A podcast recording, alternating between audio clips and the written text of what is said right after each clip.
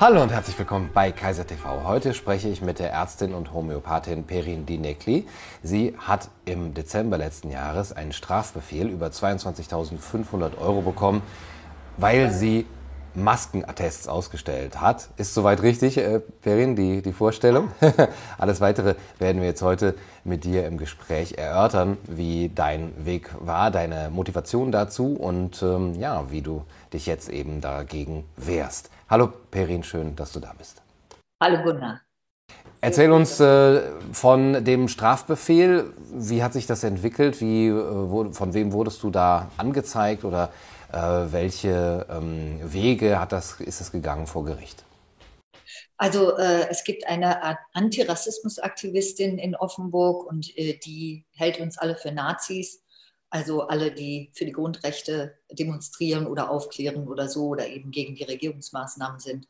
Und äh, die hat sich bei mir unter falschem Namen in der Zeit, wo uns Ärzten gesagt wurde, also wir sollten den direkten Patientenkontakt vermeiden, äh, ein Attest, einen Maskenbefreiungsattest besorgt. Also sie hat mich angerufen und hat mir ihr Leid geklagt und eben Beschwerden gesagt. Und daraufhin habe ich ihr dann einen äh, Attest zugeschickt und äh, die hat mich, hat einen Brief fingiert, in dem stand, dass sie keine Beschwerden hätte, dass sie das genauso sieht wie ich, also unverschämt findet mit den Masken und so weiter und dass sie doch gerne einen Attest von mir hätte. Und diesen Brief hat sie mit dem Attest zusammen und dem Rückumschlag äh, bei der Staatsanwaltschaft eingereicht, also Anzeige erstattet.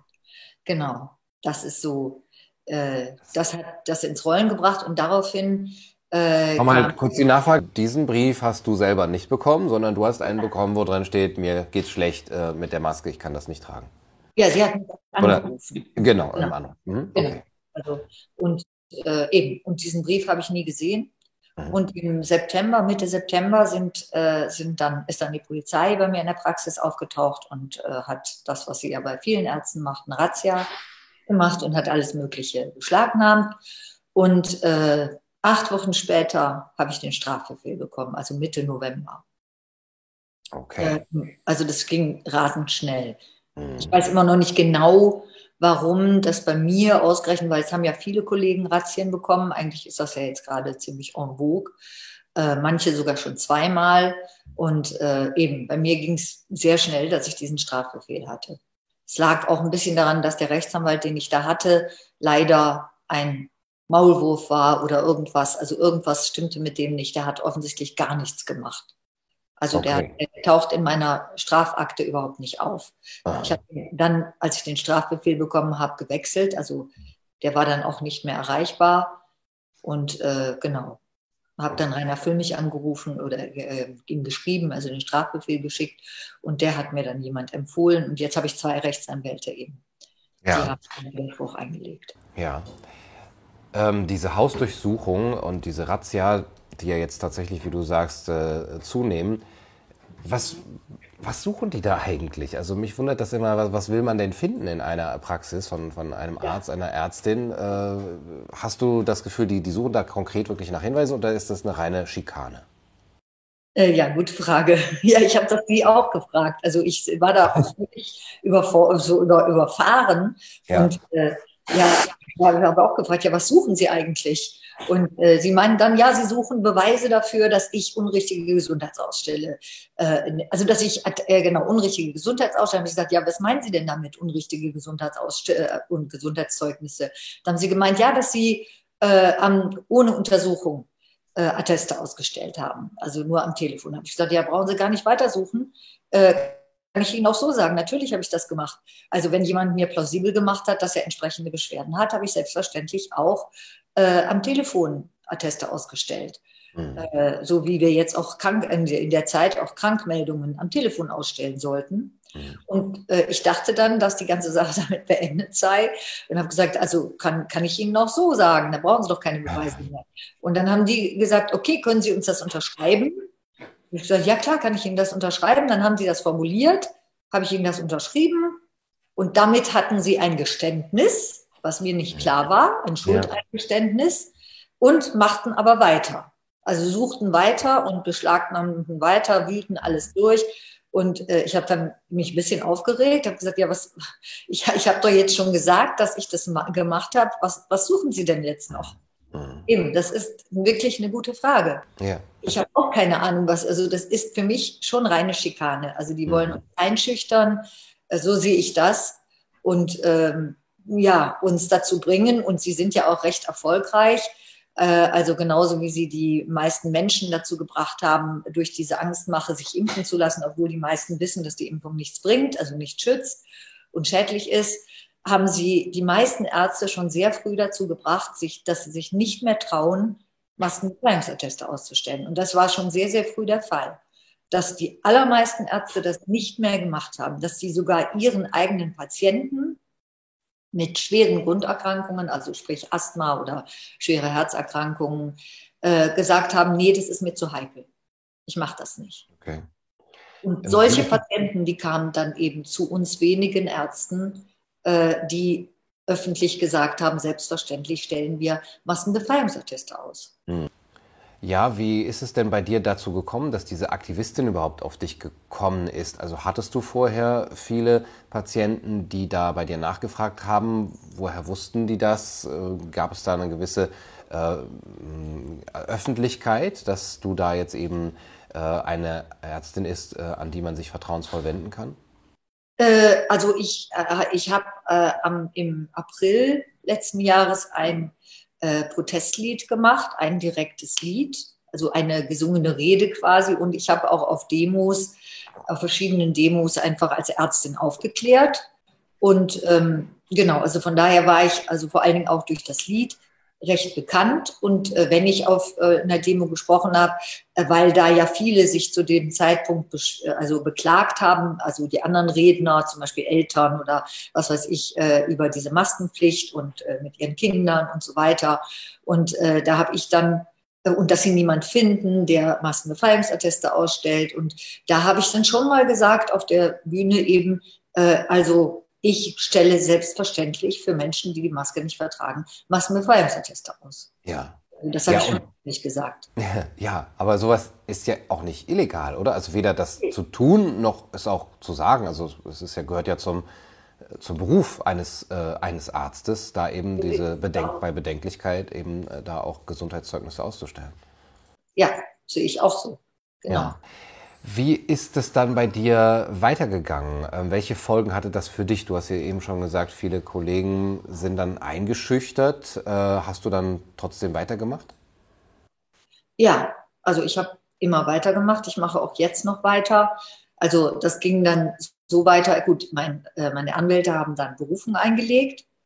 Und äh, ja, und dann ähm, hat sich bald darauf die Approbationsbehörde an mich gewandt und hat mir eine Verzichtserklärung zugeschickt auf die Approbation und hat mir angeraten, äh, doch freiwillig auf meine Approbation zu verzichten, mhm. wenn ich, äh, äh wenn ich verhindern möchte, dass sie ein, zusätzlich zu dem Strafverfahren noch ein Berufsrechtsverfahren einleiten und mir laut Paragraph 6 der Berufsrechtsordnung äh, auf, also praktisch äh, die Approbation stilllegen bis zum Ende des Verfahrens, äh, weil der Verdacht bestünde, dass ich eine unwürdige und unzuverlässige Persönlichkeit sei oder hätte und charakterlich für den Arztberuf nicht geeignet sei, äh, im Hinblick auf mein Strafverfahren.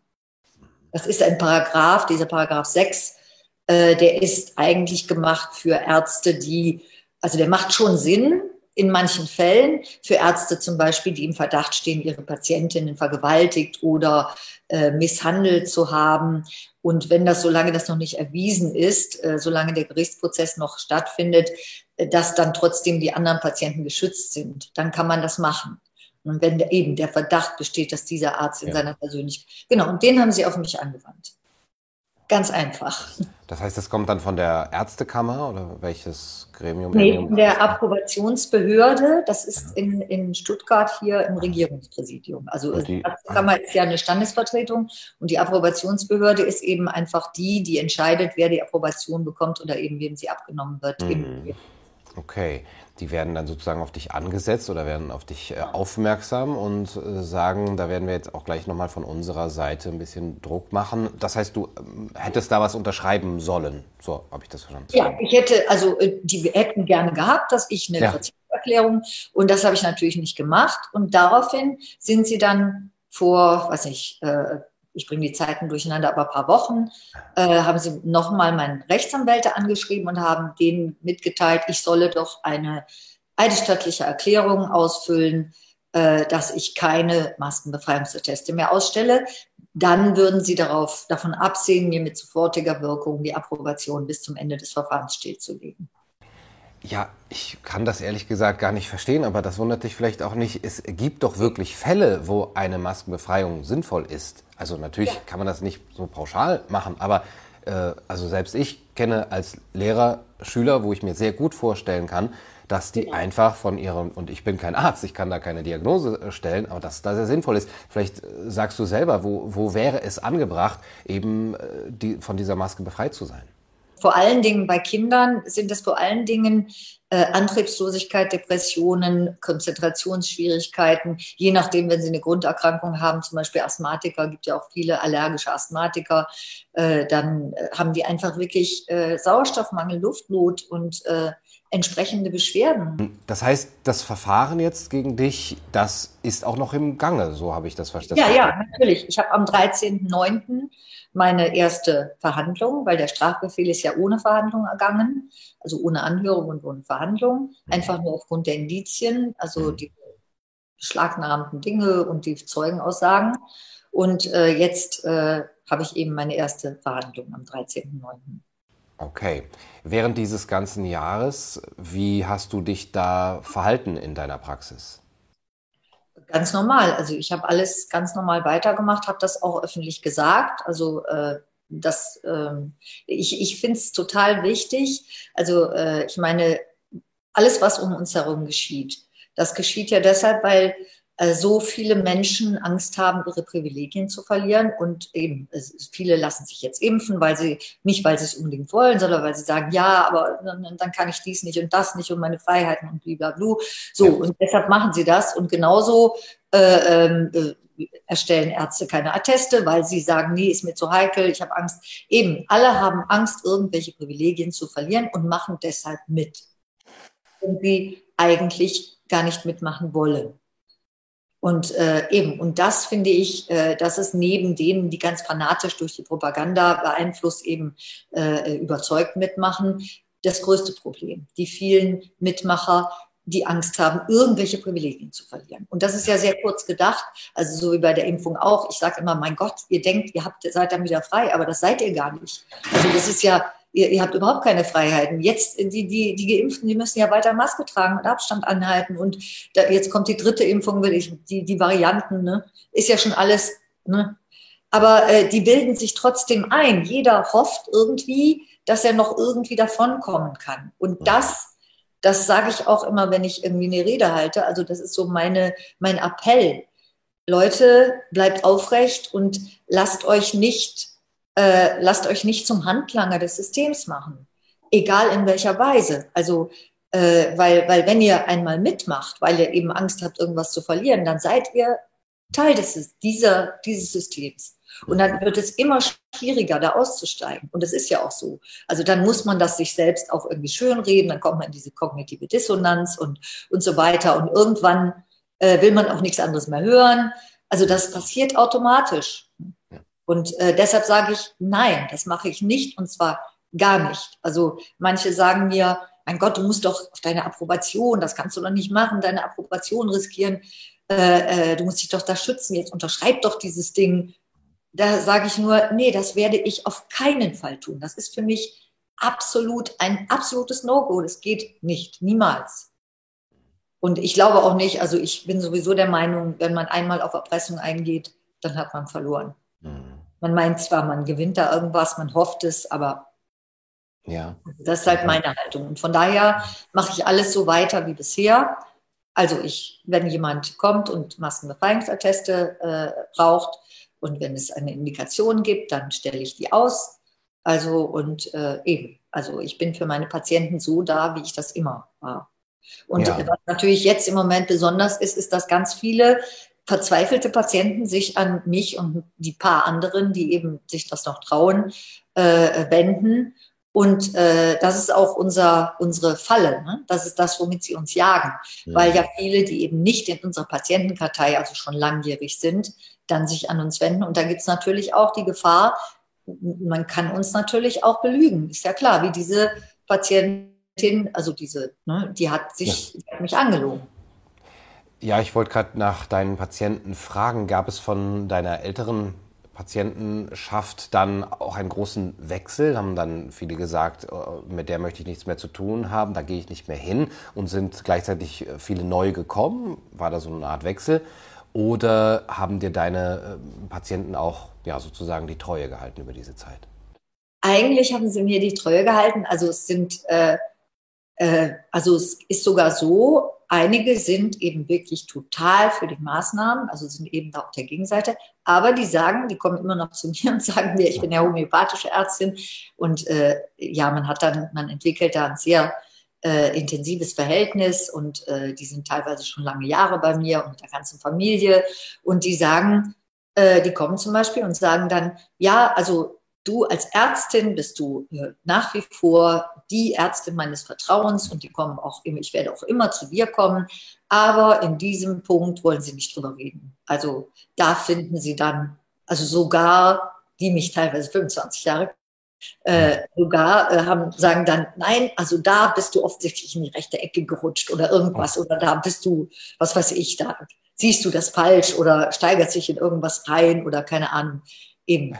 So, das, steigert sich in etwas rein, finde ich immer lustig. Man, man guckt sich den ganzen Wahnsinn an und, und alle, äh, wie sie ja geradezu als, als Verschwörungstheoretiker da rum, rumlaufen und als Hysteriker und man selber, der die Normalität verteidigt, hat sich in etwas reingesteigert.